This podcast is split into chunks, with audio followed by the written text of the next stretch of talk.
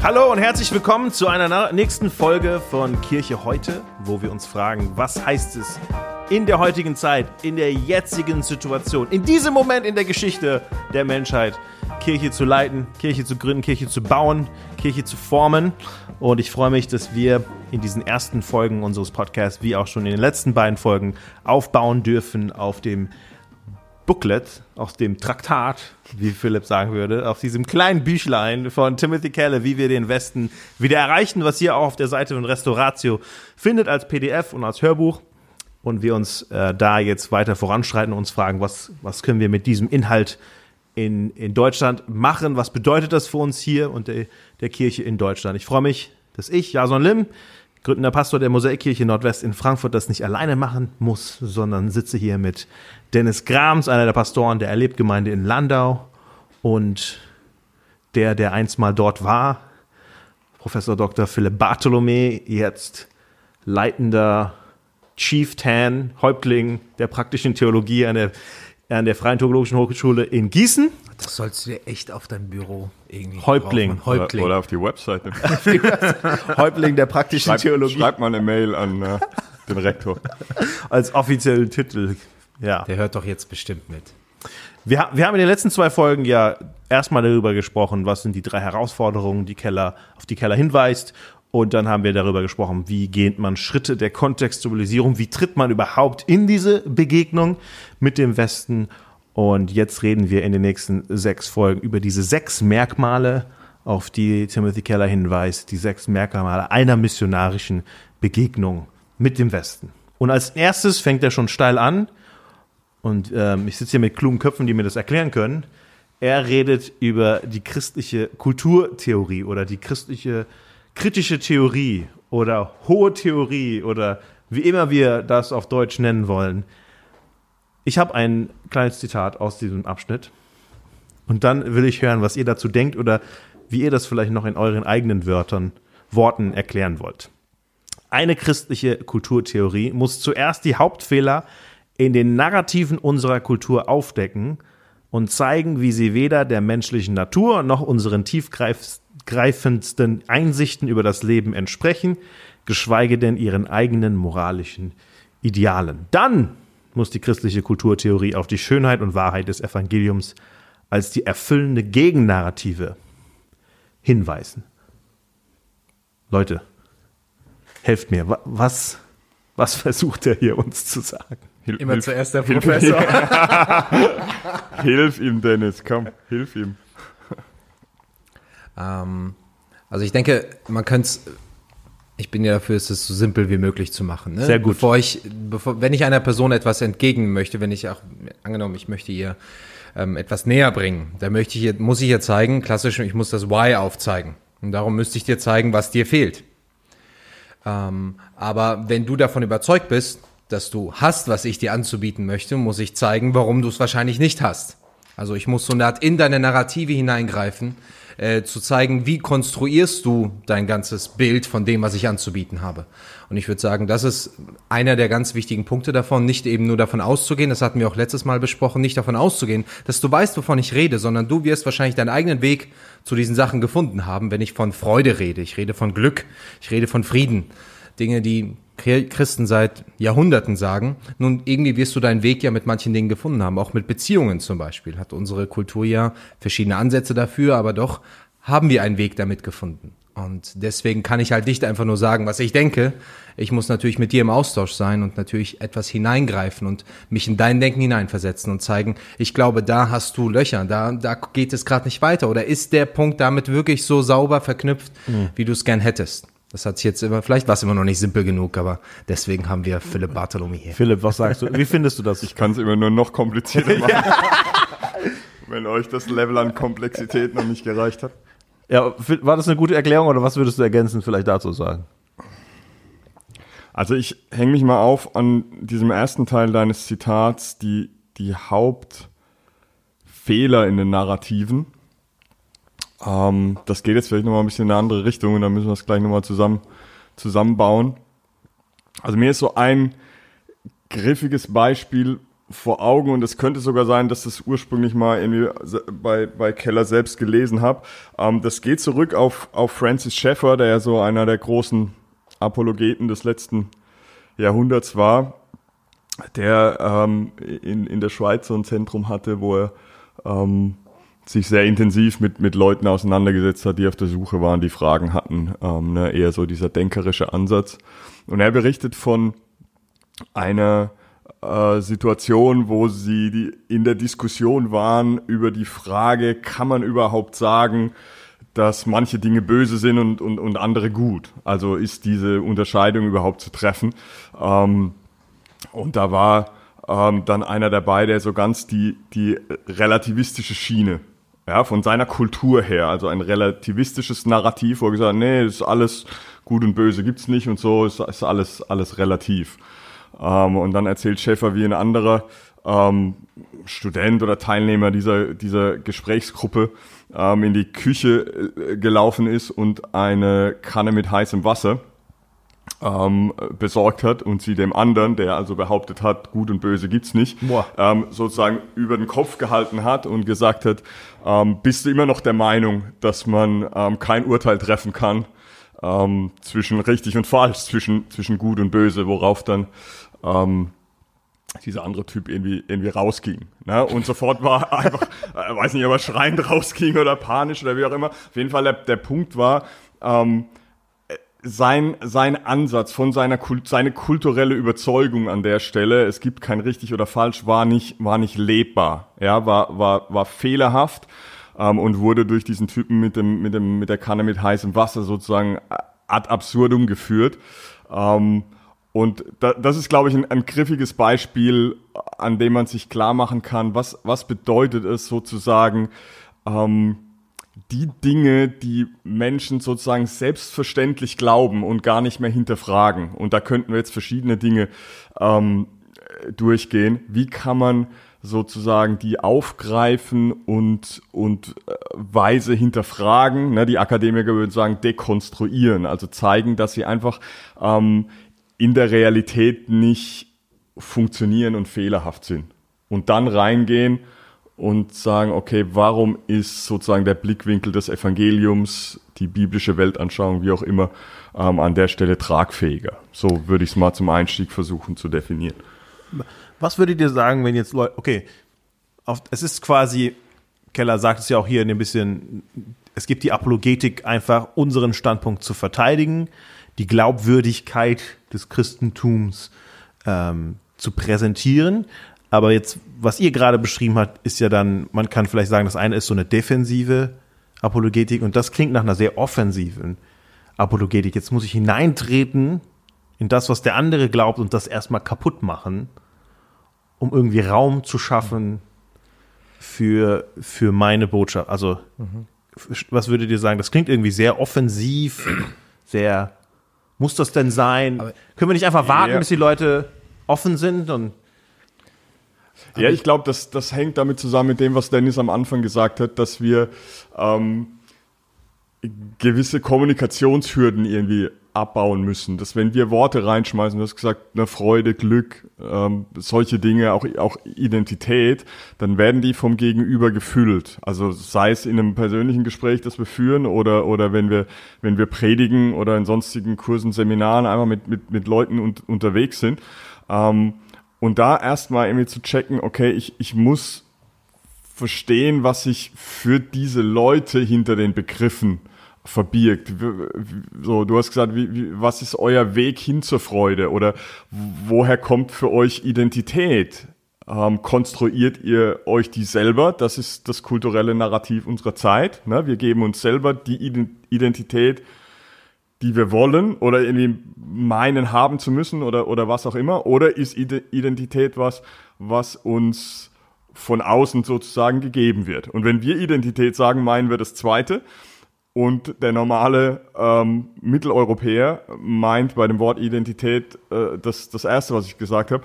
Und da erstmal zu checken, okay, was, was ist die, die Story ähm, hm. bei den Leuten, was, ne, welche Kategorie geht bei denen auf, wenn wir bestimmte ähm, auch neutrale Begriffe. Das sind ja nicht mal biblische Begriffe, wenn wir von Identität, Freude, Glück reden. Ne? Dann, da sind wir noch nicht bei, bei Sünde und solchen Dingen, die dann total unverständlich sind.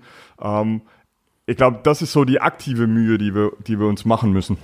Und ich würde sagen, ähm, ich glaube, deswegen passt das Wort dekonstruieren, finde ich nicht ganz so sehr in dem, wie ich, wie ich mich fühle, was ich mache. Ähm, weil du hast gesagt, muss ich dem anderen zuerst seine Position oder seinen Weg oder seine Weltanschauung zerstören.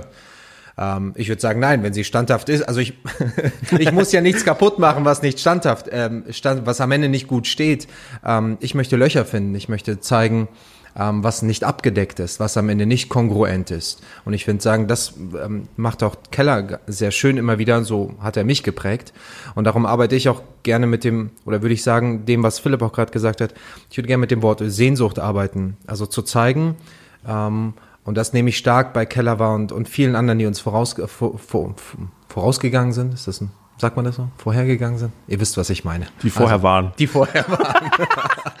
Auf deren Schultern wir stehen. Danke. Ne? Ähm, zu zeigen, ähm, wird das, wonach du dich eigentlich sehnst, wird das am Ende da wirklich gestillt oder bleiben da nicht Fragen offen? Und das hat oftmals, und ich finde, Sehnsucht ist halt viel realistischer meines Erachtens als als Argumente jetzt jedes Mal hin und her zeigen, weil es hat so viel mehr mit Sehnsüchten zu tun. So wie ich Menschen wahrnehme, den, den klassischen den klassischen Millennial, ja, 30 Jahre alt, ähm, lebt, arbeitet, lebt in einer fe festen Beziehung, ähm, ist, keine Ahnung, in der Wirtschaft unterwegs, der, der hat sich ja nicht alles im Leben perfekt zurechtgedacht. Die wenigsten davon haben ein komplett stimmiges Weltanschauungssystem. So ticken wir ja gar nicht mehr. Du pickst dir, du nimmst dir, du schaust Filme, du liest ein paar Bücher, dann hast du ein paar Instagram-Bilder noch und mit netten Kommentaren unten drunter und dadurch du übernimmst ja einfach Dinge. Und damit einfach ein Stück weit auch Leute damit herauszufordern mit, ist das am Ende so kongruent und nimm nicht einfach nur einen Satz von irgendwo mit und bau darauf alles auf oder nur weil diese Emotion da mitgezogen hat. Und ich würde sagen, deswegen ist, hat dieses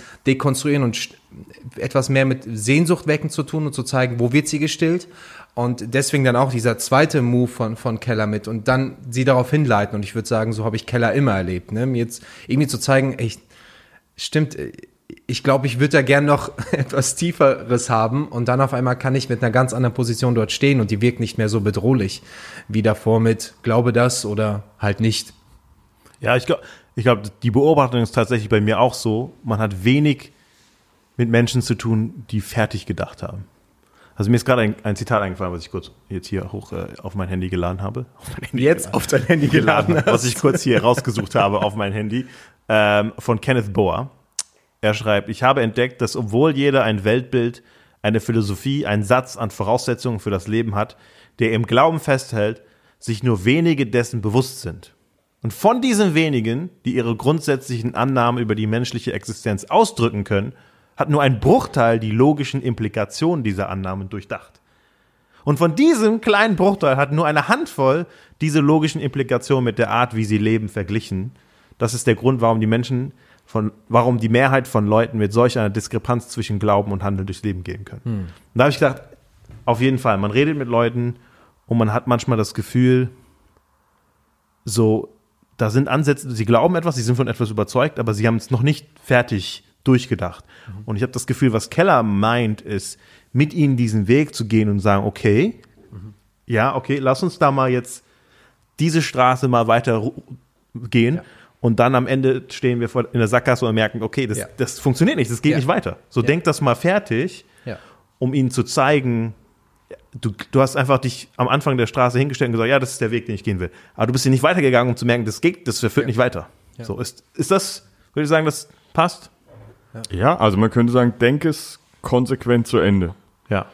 Ja, und wichtig ist dann halt, dass wir nicht so ähm, irgendwie arrogant von oben herabkommen und sagen so, hey, ne, du bist aber ein Dummbatz, ne, du hast die Implikationen deiner ja. Kulturtheorie und Weltanschauung nicht zu Ende gedacht. Ich meine, wir, wir alle leben das, was wir glauben, ähm, nicht so ja. konsequent und stimmig, wie wir sollten. Und das sollten wir immer, immer mitdenken, ähm, damit wir irgendwie den, den demütigen Tonfall ähm, uns bewahren. Aber ja, das ist, glaube ich, wenn wir es noch theoretisch halten, würde ich sagen, das ist der, das ist der Challenge, ja, die, die Leute ähm, mitzunehmen auf diesen Weg. Ne? Und dann würde ich sagen, von, von der Praxis her ergibt sich die Schwierigkeit, dass ähm, meiner Erfahrung nach nicht so viele bereit sind, dann diesen Weg mitzugehen, weil es, weil es anstrengend ist, auch intellektuell anstrengend.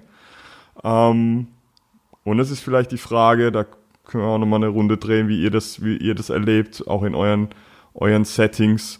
Ähm, auch nicht alle sind jetzt so, ich sage es mal, intellektuell gedrahtet, ne, um, um sich Mhm. da jetzt ähm, von uns, die wir eher ein bisschen akademischer geprägt sind, an die Hand nehmen zu lassen. Das finde ich eine, ist, eine, ist eine große Herausforderung. Wow. Was machen wir mit Leuten, die, die, die, die kaum, die kaum lesen und, und nicht so jetzt in dem Sinne denkerisch unterwegs sind? Aber da, Ich, vielen Dank erstmal, dass du mich mit in diese akademisch deckende Gruppe mit einge... Also ich weiß nicht, ob, wen du Gerne, mit Mann. Hatte ich mir auf, aber hatte ich mir auf der Fahrt voll. hierher erlebt. Ne? Wie, voll. Ich weil ich ja beim, gerade, Let beim wow. letzten Mal, glaube ich, nichts Positives über dich gesagt habe.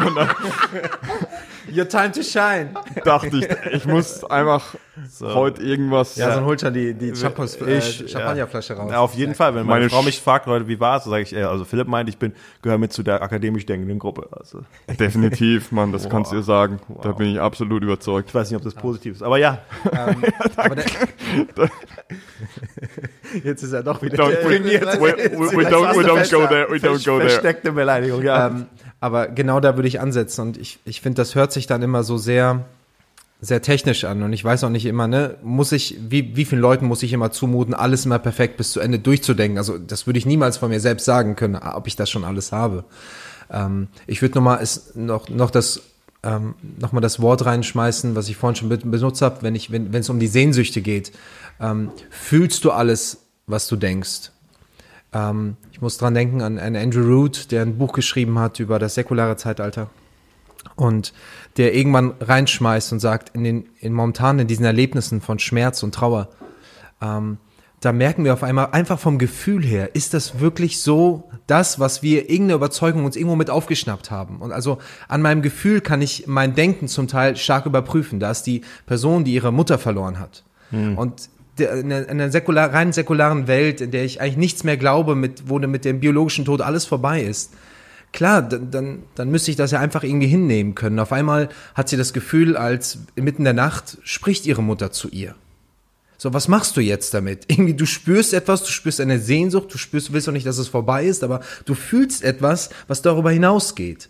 Und, ähm, und da gern Leute mit anzupacken, gerade bei ihren Gefühlen. Vielleicht noch eine Sache, ähm, weil ich gerade dran denken musste. Ähm, Voice Kids läuft gerade mal, ich bin, ich bin, ich äh, oute mich als Voice-Gucker. Das ist diese Show, wo Leute The Voice, hinkommen können, ja. The Voice, ähm, und für ihr Gesang bewertet werden. Voice Kids läuft gerade und ähm, das war auch wieder so ein Moment. Ähm, da kam dieser junge Kerl, 15 Jahre, Egon heißt er, inzwischen millionenfach geklickt, das Video. Und er geht dorthin, hockt sich ans Klavier und die Coaches sind alle noch umgedreht. Und er fängt an zu spielen. Er sagt davor für, für Tom, glaube ich. Und dann singt er ein Lied von Max Prosa, Flügel aus Beton. Ähm, man heult fast, wenn man dieses Lied und viele haben, ge- ich habe geheult. Spaß. okay, okay. Ich oute Viel- mich ja. Viele heulen. Ich oute mich. Ähm, dieses Lied ist zutiefst ergreifend. Es redet von Sehnsucht und du merkst, er singt das für irgendwem, dem und später erfährt man, das war sein Stiefvater, der gestorben ist. Und alle heulen in diesem Raum ähm, und alle sind tief ergriffen und kein Wunder, dass dieses Video momentan äh, durch YouTube geht. Und danach kommt Egon nach vorne. Ich möchte gar nichts Schlechtes darüber sagen. Und er wird er gefragt, für wen singst du gerade? Und er sagt, äh, für meinen verstorbenen Stiefvater. Und natürlich, äh, die Tränen gehen noch mehr. Und er sagt, ja, ich glaube jetzt nicht an Gott und ich glaube jetzt auch nicht, dass es da irgendwas gibt, aber er lebt halt irgendwie in mir irgendwas. So. Und es war für mich so ein klasse Moment. Wir fühlen, als wäre da mehr. Da war, da, das war eine Atmosphäre in diesem Raum. Du hast irgendwie gefühlt Ewigkeit, also so etwas gespürt, was Ja. so weit drüber hinausgeht, Transzendenz. Und dann auf einmal kommt dieser Satz und als würden wir uns selbst verbieten, das zu fühlen, Ja. was wir eigentlich wirklich fühlen. Wie viel schöner wäre es, wenn es aber, wenn, Ja. wenn es was gibt nach dem Tod. G- genau, Warum, exakt. warum nehmen wir das, diese Schönheit raus aus der Situation? Ja, genau. Also wir fühlen, unsere Herzen, irgendetwas in uns reagiert darauf, aber wir haben wie Schranken dafür gesetzt, Mhm. es wahrnehmen, so akzeptieren zu können. Und ich finde, das bringt halt nochmal für mich rein, nicht nur Leute zu erklären, wohin sie denken, sondern irgendwie wieder ein Gespür dafür zu bekommen, was du anhand von manchen krassen Gefühlen dieser Welt, auch mit Schönheit, da kommt ja auch Keller auch wieder dahin, was wir damit eigentlich wirklich erfahren und können wir das wieder stärker zusammenbringen, Ja. äh, wenn es darum geht. Das Ich meine, das ist ja genau das, was ähm, in, in diesen Sätzen, ja, so die du am Anfang zitiert hast, ne? Wir decken die Hauptfehler in den Narrativen auf ähm, und zeigen, wie sie weder der menschlichen Natur noch unseren tiefgreifendsten Einsichten, und da könnte man es ergänzen, und Emotionen, Ja. ähm, na, da, da, also Beerdigungen so, um da nochmal einzuhaken, was du gesagt hast, so der, der Klassiker, ne, du, du, äh, das funktioniert bei, bei Leuten, die sozusagen mit, mit Ende 80 irgendwie sterben, ne, da können wir das emotional irgendwie wegpacken, ja, Ja. aber wenn du dann irgendwie eine, eine äh, jüngere Frau beerdigst und ich hab's, äh, kann mich an eine Beerdigung erinnern, wo ich relativ stark äh, zugespitzt habe, genau in dieser Weise und gesagt habe, von der Weltanschauung, die die meisten hier vertreten, müssten wir sagen, okay, ne, das war's jetzt halt, ne, manche trifft's früher, manche später und die Moleküle und Atome lösen sich jetzt halt irgendwie auf und so, what, what's the big deal, ne? Aber emotional kann keiner von uns heute, egal ob wir Christen sind oder nicht, an diesem Sarg stehen von dieser, weiß ich nicht, 40-jährigen Frau, die an Krebs gestorben ist, ähm, und sagen, ne, so what? Ist doch alles wunderbar, ist the circle of life, ja, so, ähm, äh, die, diese Geschichten. Und ich glaube, das, das sind die Dinge, die, die Keller meint. Und wenn wir es da lernen, ähm, äh, sensibel und, und Ja. demütig, Ja. äh, so, ich, ich sage meinen Studenten manchmal so, wenn es um diese Themen geht, so ein, ein Stein in den Schuh ähm, zu, weiß ich nicht, werfen, wie auch immer, ne, der irgendwie so, der dann so reibt und merkt so, irgend, irgendwas, ne, das, da, da ist irgendwas falsch, das, das könnte zumindest ein, Ja. ein Anfang sein für, für manche und diese Sehnsuchtsschiene, Dennis, die du angesprochen hast, ich glaube, dass die vor allem dann bei Leuten hilfreich ist, die nicht so stark von der denkerischen Schiene herkommen, ja, wo man sagen kann, aber guck dir mal an, was du für Sehnsüchte hast und dann frag dich, ob, ob die schon erfüllt sind, ja, oder frag dich, wo, wo, womit will, willst du diese Sehnsüchte stillen und funktioniert das, ja, ähm, und da, glaube ich, kann man, kann man manches bewegen. Ich habe jetzt mehrere Fragen im Kopf. Erstens, all das, was wir jetzt beschrieben haben, geht ja nur, wenn man sich selber auch damit dann befasst hat. Also man setzt ja voraus, um andere irgendwie entweder die Sehnsuchtsschiene oder die denkende Schiene mitzunehmen und sagen, wir denken das jetzt mal fertig oder nimm mal diese Sehnsüchte wahr und heißt ja, setzt voraus, wir als Leiter, als Botschafter des Evangeliums, wer auch immer, wir Christen haben uns dann auch mit diesem Weltbild auseinandergesetzt. Er, erlebt ihr das so in, in euren Gemeinden, dass es ein Verständnis dafür gibt, was überhaupt diese, wir haben jetzt viel von Narrative, diese Story, die die Leute leben, diese Geschichte, die sie versuchen mit ihrem Leben auszuleben, gibt, also, das ist ja, glaube ich, das, was Keller so ein bisschen sagt. Wir brauchen die Auseinandersetzung damit. Wie, wie, würdet ihr das bemängeln, wie die Lage momentan ist, oder? Denke, es ist natürlich jetzt, hatten wir letztes Mal, wenn ich mich recht erinnere, auch intensiv auch darüber gesprochen. Ähm, ja, je nach Kontext ist das natürlich unterschiedlich, aber ich würde sagen, und das ist jetzt klar, ist das vielleicht wieder mein Punkt, aber ähm, vor unserer Technologie gibt es gerade, du bist überall mit Kultur konfrontiert. Ähm, aber deswegen bin ich manchmal innerlich nervös, wenn Leute zu schnell eine, zu schnell eine christliche Antwort manchmal darauf haben, weil sie gefühlt nicht durch, durch die, durch das Tal hindurchgegangen ist, dass es braucht, dass dieser, dieser Satz irgendwann wirklich äh, die Wahrheit nicht nur beinhaltet, sondern auch fühlt. Also der Satz, Gott ist gut zum Beispiel, ist, du kannst ihn sagen oder Gott ist immer noch gut, da, da hinten dazwischen stecken 5000 Leben gefühlt. Ähm, du kannst einen Satz mit Wahrheit sagen oder du kannst ihn sagen in, in seiner ganzen Tragweite. Und, ähm, und da würde ich sagen, ähm, auf deine Frage hin, ich, von dem, was ich in Frei, also in den Freikirchen, in denen ich unterwegs bin, würde ich sagen, ja, ähm, Leute spüren es, Leute haben eigentlich mit der Kultur zu tun, aber ich glaube, sie bringen sie noch nicht aktiv irgendwie zusammen. Leute sind immer noch verwundert, wenn ich in einer Predigt ein, ein Filmzitat benutze. Sie, nicht, weil sie die Filme nicht geschaut haben, nein, nein, sie schauen sie ja trotzdem. Sie, sie kennen sie alle, aber es ist, es ist nicht gewohnt, ähm, dass das Leben und das, was sie in der Kultur erleben, in ihrer Gesellschaft erleben, was sie sonst tagtäglich überall machen, mit ihrem Glauben irgendwie ein Stück weit zu verbinden. Und dadurch sind es immer noch für viele irgendwie zwei Welten. Ja. Ja. Ähm, so würde ich es einschätzen. Es gibt für alles Ausnahmen, sowohl in die eine als auch in die andere Richtung. Aber ich würde sagen, die große Mehrheit schafft es noch nicht ganz, dieses, im Englischen wäre es Merging of the Two Horizons. So, ich, ich Wow. ähm, dieses Verschmelz, also die, die, diese Üb ja, ihr, ihr wisst, was ich meine. Weißt du, was er meint? Ich tue ich, ich tu jetzt so, weil ich, glaube, er gehöre redet- ich gehöre mit zu dem akademisch denkenden Kreis und Ja, deswegen. ich glaube, er redet von äh, Gadamas Horizontverschmelzung. nur, nur auf Englisch ausgedrückt, um es ein bisschen einfacher zu sagen. Ja, wow. Klar, natürlich darf ich das tatsächlich Also ich, ich glaube tatsächlich, dass diese Art von, von Sprachfähigkeit, ähm, und ich vermute, dass wir bei dem zweiten Punkt da noch intensiver drauf kommen, äh, da, da müssen wir ran. Das, das, äh, und das fängt jetzt hier ne, bei diesem Punkt Kulturtheorie, wie Keller das nennt, äh, an, dass zu sagen, wir, wir sollten uns auf den Weg machen, besser zu verstehen, was da wirklich Sache ist in unserer, in unserer Kultur. Ähm, was die Leute wirklich, wirklich glauben und so in diesem, wie hast du es genannt, Traktat? auf Seite, Prospekt. auf Seite, ey, wir sind schon auf Seite 20. Broschüre. So dünn ist es gar nicht, merke ich. Also Seite 20, ne, da, da haut Keller ja nochmal raus und sagt, diese Arbeit, ja, also die Arbeit, Kultur zu verstehen, wird größtenteils von Christen im akademischen Bereich unter Hilfe von nichtchristlichen Gelehrten und Denkern geleistet werden oder geleistet werden müssen. Ähm, das heißt, wir, wir brauchen ein paar Leute, die uns einfach helfen, das, das zu durchdringen. Und dann braucht es ein paar Leute, die diese Dinge von diesem hohen Niveau runterholen und, und runterbrechen und dann versuchen auch in die, Geme in die Gemeinden zu tragen. Ähm, und da sehe ich noch nicht so ganz, ganz viele Ansätze Ja. Ähm, an, ich sage es mal ganz platt, an, an, an Kurs- und Seminarmaterial und irgendwelchen hilfreichen Tools, ähm, um zumindest den interessierten Leuten in der Gemeinde ein, ein tieferes Verständnis für, für Kultur zu geben. Ich glaube, dass das eine der großen Herausforderungen ist der nächsten, äh, der nächsten Jahre, äh, uns da die Hilfe zu holen und dann braucht es Leute, die es runterbrechen.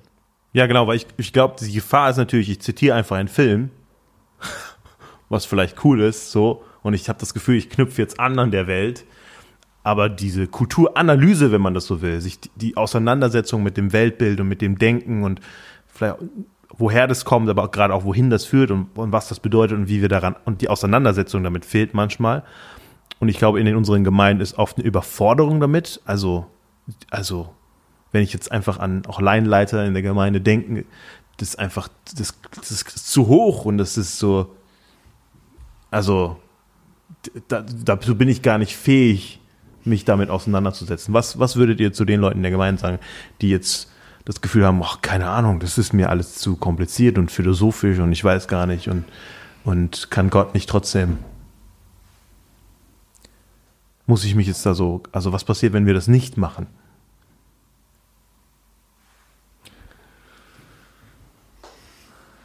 Also wenn wir es nicht machen, dann ist Gott immer noch Gott Amen. Ja, und ähm, hat sein Volk und ruft seine Leute, Leute zu sich. Ähm, aber ich glaube, dass es ein, ein ja, ein, ein, ein Akt, eine Handlung der, der Liebe ist, ähm, sich auf Leute einzulassen und, und zumindest zu versuchen, sie zu verstehen. Und ich glaube, wenn man es mal versucht runterzubrechen, ist es auch nicht so kompliziert, dass da jetzt irgendwie 98 Prozent aussteigen und, und nur die, die. Mega-Akademiker noch dabei bleiben. Also zum Beispiel, weil du Filme angesprochen hast, ähm, Leuten zu sagen, versucht mal wirklich die, die, die Storylines zu verstehen. Da macht man sich jetzt auch nicht das komplette Filmvergnügen kaputt. Man kann das so ein bisschen üben. Was wird als, als gut, als begehrenswert dargestellt in dem Film? Was, was wird als, als schlecht dargestellt? Und dann mal so den Abgleich machen. Was weiß ich denn aus, aus der Bibel? Deckt sich das? Oder ist da irgendwas ähm, verdreht? Welche Sehnsüchte werden in dem Film angesprochen? Ne? Warum, warum muss ich flennen, wenn ich The Voice Kids äh, mir, mir anschaue oder, oder, oder irgendeinen, irgendeinen anderen Film? Was, was ist das, was mich an, anrührt? Was, was geht in, in der tiefen Schicht bei mir ab und bei, bei vielen anderen? Ja, warum werden bestimmte YouTube-Videos millionenfach geklickt? Warum gehen manche Filme steil oder ähm, irgendwelche, irgendwelche Songs? Ähm, das ist nicht so mega kompliziert, aber es braucht, glaube ich, verantwortlich in den Gemeinden, die, die mutig an der Stelle sich darüber Rechenschaft geben und dann sagen, hey, jetzt, jetzt probiere ich, probier ich das mal. Ähm, und ich glaube, da wäre wär manches, manches noch drin, ohne dass man jetzt sagt, da muss ich jetzt erstmal drei Jahre irgendwo studieren gehen Mhm. und äh, promovieren in kritischer Kulturtheorie oder so. Mhm. Glaube ich nicht. Vollkommen. Also ich hatte tatsächlich äh, im letzten Jahr, so das war noch vor Corona, hatte ich äh, Seminare gemacht äh, in, in der Lebgemeinde Landau über, über Film und Serien. Zum Beispiel Breaking Bad war, war so ein Ding. Ja? Es ist eine der, die erfolgreichste Serie, wenn man so nennen will. Ich weiß nicht, ob Game of Thrones das irgendwann geschlagen hat, aber eine, also auf jeden Fall die best, am besten bewertete Serie, so war es äh, weltweit, meine ich, der letzten 10, 15 Jahre. Ähm, du, diese, diese Serie, ich, ich sag nicht, dass sie für jeden super ist zu gucken. sie hat, ich, irgendwann habe ich es damals für mich abgebrochen, weil ich gemerkt habe, das ist schon düster Ich habe manchmal. hab irgendwann aufgehört, weil es zieht einem voll runter. ja, voll, Einfach. voll, ne? Aber zu also Mein Leben war schon traurig genug. ja, ähm, aber oder ich habe den Film La La Land genommen, ein Wahnsinnsfilm, ähm, habe ich auch geheult. ich merke, ich bin Aber ich- sentimentaler vielleicht. ja, aber ich finde es schön, weil mit dir würde ich eher Film gucken als mit Philipp. Klingt das, klingt das sehr analytisch. ich habe gerade so gedacht, wo du so, ja, mit dem Film einfach so. Dann habe ich gedacht, keiner will mit dir Filme gucken. Kannst, du- bei mir kann sich besser konzentrieren. Wenn der bei mir heult, sag ich, hey, ich, lass mich meine Analyse machen, ey, du nervst mich mit deinem Geheule. Dann sagst du immer, warum, jetzt müssen warum wir eigentlich mal besiegeln, dass wir zusammen einen Film gucken. Aber Okay, egal. ja. Warum Ähm, weint der Dennis? Wir könnten als Podcast mal einen Film zusammen gucken. Ähm, so, jetzt habe ich meinen Faden verloren. Ähm, mir ging es darum. La La Land ich, hast du gemacht. Genau. Ähm, und ich fand es einfach überraschend. Ähm, einerseits, ich hatte die Leute dort, die super gerne mitgedacht haben und voll überrascht waren, was wir, wie wir damit umgehen können. Und vor allem am Ende war es sehr einfach damit, mit diesem Film umzugehen, nachdem du einfach mal gemerkt hast, krass, ähm, was machen wir mit, das ist ja auch eine Art von Kunst, ne? wenn etwas düster ist, warum ist es düster und wie gehe ich eigentlich damit um, was ist meine Antwort darauf? Einfach, zu, einfach mal darauf zu achten, was macht dieser Film mit mir? Bevor ich ins Analysieren komme, wäre die Wahrnehmung bei mir selbst ja schon ein wichtiger erster Schritt. Und dann hatte ich andere Leute, die das so eine Art völlig abstrus fanden und äh, da so eine Art sehr schnell für jedes, für jede Beobachtung wollten sie direkt eine christliche Antwort haben. Und ich würde sagen, so geht es nicht. Also kann ich, kann ich das mal auf mich wirken lassen? Das ist ja auch eine Art von Kunst. Ähm, so Kunst wirkt. Und erst wenn ich das ein Stück weit verstehen kann, verstehen kann, wie so ein Lied diese Wirkung gerade hat, ne? Warum dieses Lied trendet, einfach nur zu verstehen, wo, darauf mich einzulassen und nicht die Angst davor zu haben, dass ich deswegen von meinem Glauben abdrifte, sondern da würde ich sagen, da hat äh, Keller hat Augustinus da ähm, äh, zieht immer wieder bringt er ihn ja ein, dieses äh, Gottes Wahrheit finden und sie nicht nur in dem perfekten frommen Satz zu finden, sondern zu merken, ja, wenn Menschen Trauer ausdrücken, dann ist das ein Gefühl, an dem ich andocken kann oder Freude ausdrücken. Ne? Wie komme ich dahin? Und allein wenn ich bei mir bin und das in mir wahrnehmen kann, glaube ich, das ist ein ganz wichtiger erster Schritt, vor dem manche Menschen aber sich immer noch sehr hüten. Ich finde es super wichtig, dass wir so Kurse und so Dinge machen und Menschen mit auf die Reise nehmen, ja wirklich mit ihnen Filme gucken oder mit ihnen Musik hören. Oder wenn ich jemand bei mir im Auto habe und wir hören einfach Radio und dann denke ich, hä, also, wenn der das jetzt singt, ja, was, was meint der damit? Also, Ja. was steckt dahinter? Und einfach mit ihnen das mal durchzudenken. Ja. Ich glaube, das fehlt voll, dass wir, das heißt ja nicht, oh nee, mach das Radio aus und schnell FN, AFN Eagle, äh, The 100 Best Worship Songs so aus Wiesbaden anmachen, sondern einfach auch, Ist das ein Radiosender? ja, ich weiß nicht, ob es den noch gibt, von der US-amerikanischen, gibt's AFN Eagle. Nein. Und dann, wenn wir sonntags äh, von Gießen nach Frankfurt damals noch während des Studiums dann zum Gottesdienst gefahren sind, dann liefen immer so The 100 Best oder 10 Best oder 50 Best Worship Songs so auf AFN Eagle im deutschen Radio. Fand ich auch seltsam. Aber nee, einfach mal so sich da, einfach im Gespräch auch, nicht nur in Ja. Klassenzimmeratmosphären, sondern Ja. das auch mal zum Thema zu machen, sich damit auseinandersetzen. Weil ich glaube, das fehlt oft. Und dann eben, dass Leute merken, ja, ich, ich, was für ein Buch muss ich jetzt lesen? Nein, wir können das auch zusammen irgendwie erarbeiten und durchdenken und uns mal fragen. Weil ich glaube, der andere Punkt, wo ich immer Schwierigkeiten mit habe, wir denken immer, das ist das, was die Leute da draußen denken. Und, und fallen in die Falle, dass wir meinen, irgendwie, das geht alles an uns vorbei. Aber wir sind ja genauso Kinder unserer Zeit. Und das, das prägt unser Denken genauso. Und ähm, wir haben bei uns leider in der Gemeinde, die, die haben gewisse Dinge lesen wir mit ihnen durch, gewisse kurze Artikel oder wir haben es runtergebrochen und wir im Gespräch erarbeiten die das einfach. Und dann merken die auf einmal, krass, ja, stimmt, so denke ich. So, das, das ist nicht Ja. nur meine Kommilitonen in der, äh, bei Ja. der sozialen Arbeit, die so, das, das, das ist bei mir voll drin. Ja. Und dann sitzen die da und merken während des ganzen Studiums, krass, das ist ja überall. Überall sieht man diese Botschaften. Und es ist so schön zu sehen, wie auf einmal ihre Augen geöffnet werden und sie auf einmal erkennen, wo das überall zu sehen ist. So, ne? Und ich glaube, das heißt, es hilft uns nicht nur anderen irgendwie, damit sie zum christlichen Glauben finden. Das hilft uns auch mit unserer eigenen Auseinandersetzung mit, wie lebe ich denn jetzt in dieser Zeit meinen Ja, Glauben, voll. wo ich geprägt bin eben von all diesen Dingen. Das geht ja nicht einfach an mir vorbei. Ja, wir brauchen diese, diese, äh, diesen kritischen Umgang mit, mit Kultur für uns. Und ähm, ich habe gerade von, vor ein paar Wochen mit, mit Studenten, da machen wir sowas mal in, in, der, in der Vorlesung, ähm, gucken uns so popkulturelle Beispiele an, so mit der analytischen Brille und kamen immer wieder drauf, wie ähm, was für ein starker Ansatz das ist, gerade für Leute, die mit, mit Jugendlichen unterwegs sind. Und ich hatte da mehrere so in meiner, ne, so vor 50 Jahren, als ich noch Jugendarbeit gemacht habe, so gefühlt, ne, du bist mit denen unterwegs, kann mir einen Moment erinnern auf irgendeiner Freizeit, ne, lang im Auto und dann sage ich denen, hey, könnt eure Mucke ins Auto machen, ne, und dann kommen da irgendwelche Songs und dann hast du so Teaching Moments, du sagst da, hey, wisst ihr, so, was ist denn da die Storyline? Und dann haben wir, haben wir da Analyse gemacht und die waren total, total fasziniert, hatten einen neuen Zugang zu dem, was sie sich da reinziehen, haben das besser verstanden und konnten es dann auch so vom, von ihrem Glauben her irgendwie durchleuchten und das fand ich so starke Momente und das zu nutzen, ähm, das wäre das wäre wichtig. Brauchen wir auf jeden Fall, weil wir sind davon beeinflusst. Es die, die, diese Storylines, die prägen sich uns ein. Wir schwimmen in diesen Storylines und wir sind nicht immun. Ähm, Ja, ja, und voll. deswegen, das ist, hat was mit, mit auch unserer Heiligung, um es mal ganz fromm zu sagen, zu tun, dass wir an der Stelle auch unsere, unser Denken und Fühlen ähm, nicht in der falschen Weise prägen lassen. Ja, also wir stehen da nicht über den Dingen und ich glaube, ähm, das müssen wir äh, Leuten genauso klar machen, wie, wie dieses, äh, dieser falsche Weg, zu schnell irgendwelche christlichen Standardantworten zu geben und, und so. Ähm, das ist beides wichtig. Ja, unsere Hoffnung ist auch mit dem, gerade mit dem Podcast auch noch mehr so Themen einzubringen, wo wir denken, ähm, wie können wir auch den Zuhörern helfen, manches bisschen zu verstehen an den Weltbildern und an diesen Narrativen, die dahinter stecken und ähm, dazu Leute einladen. Und ähm, ja, ich habe ich hab zum Beispiel meine, meine Schwägerin hat in ihrer, sie studiert Erziehungswissenschaften und hat ein, ein Paper geschrieben über Charles Taylor äh, und äh, Disney-Filme. Und wo finden wir Charles Taylor in Disney-Filmen? Also ich freue mich schon auf das Gespräch mit ihr, wo sie das so ein bisschen für uns entpackt. Und ihre Geschichte, auch wie sie auf einmal, dass ihre Augen geöffnet hat, gemerkt, krass, so ich habe nichts gegen Disney-Filme, aber man sieht es einfach darin ganz klar und deutlich auch für Kinder schön dargestellt. Also so, auf sowas dürft, dürft ihr euch freuen. Meine andere Frage ist, warum denkt ihr, fehlt es bei uns in den Gemeinden? Also warum, wir reden ja darüber, weil wir merken irgendwie, das, das, das braucht es mehr. Wo kommt dieser Defizit? Ist es, ähm, ist es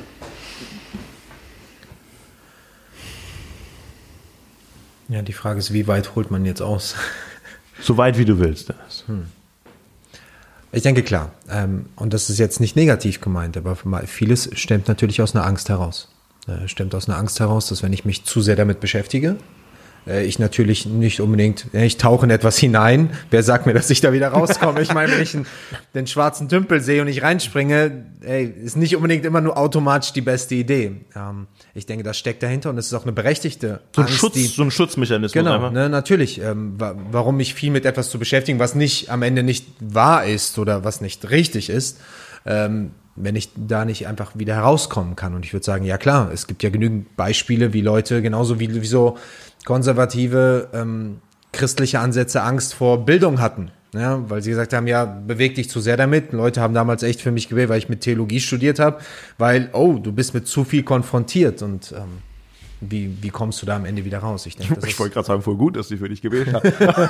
Nein, aber eher aus dieser Angst heraus. Ne? Ja. Was macht das mit, dem- mit Ja. dem Kerl, äh, sich mit diesen Dingen auseinanderzusetzen? Ob die Sache jetzt gerechtfertigt ist im vollen Maße, das ist dann eine andere Frage. Aber ich denke, Angst ist auf jeden Fall ein emotionaler Faktor davon. Die Unsicherheit, die damit kommt.